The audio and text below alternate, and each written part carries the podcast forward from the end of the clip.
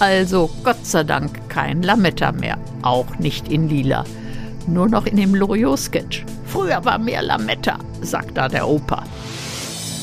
Dabei fällt mir ein Kinderaufsatz ein. Ich zitiere mal aus dem Gedächtnis. Weihnachten war immer so langweilig. Das war diesmal anders.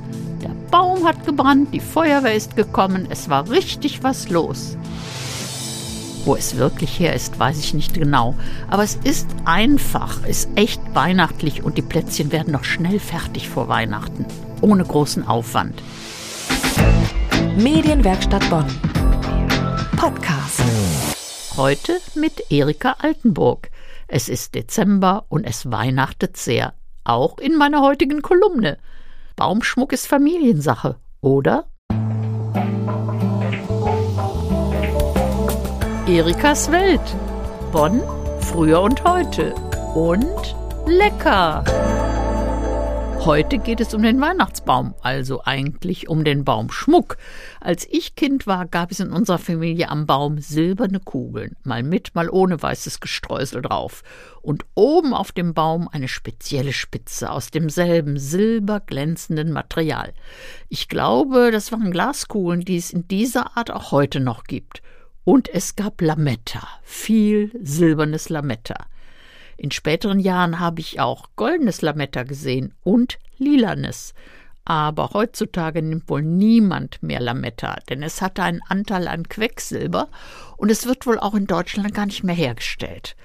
Also man müsste es ja auch sorgfältig von den Ästen pflücken, bevor der Baum rausgestellt werden kann.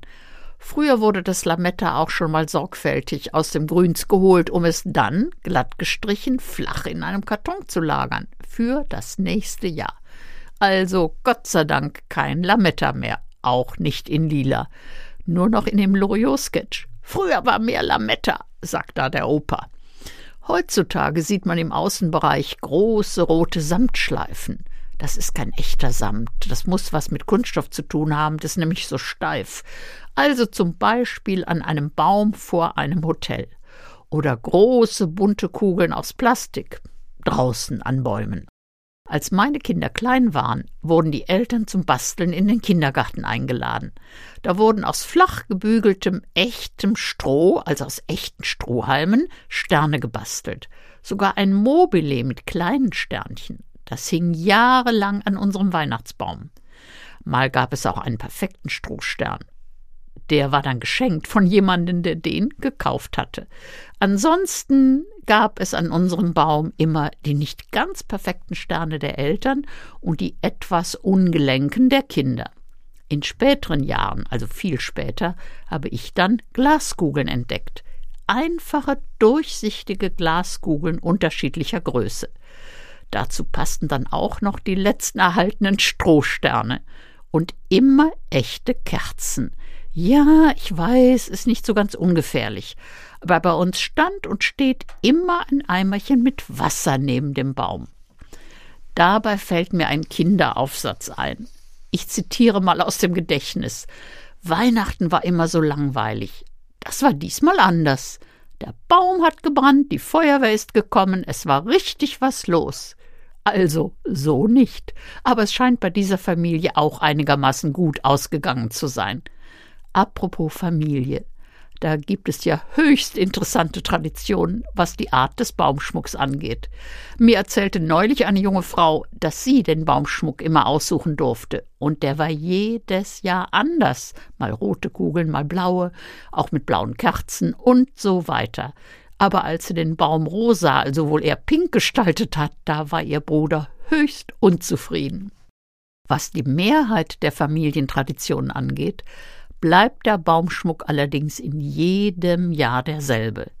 Was tun, wenn sich eines Tages zwei Menschen als Paar zusammentun, wenn sich sozusagen zwei Familienweihnachtswelten treffen nun, bei uns sind die Strohsterne endgültig passé und zu den Glaskugeln haben sich jetzt silberne Vögelchen mit weißen Federn gesellt.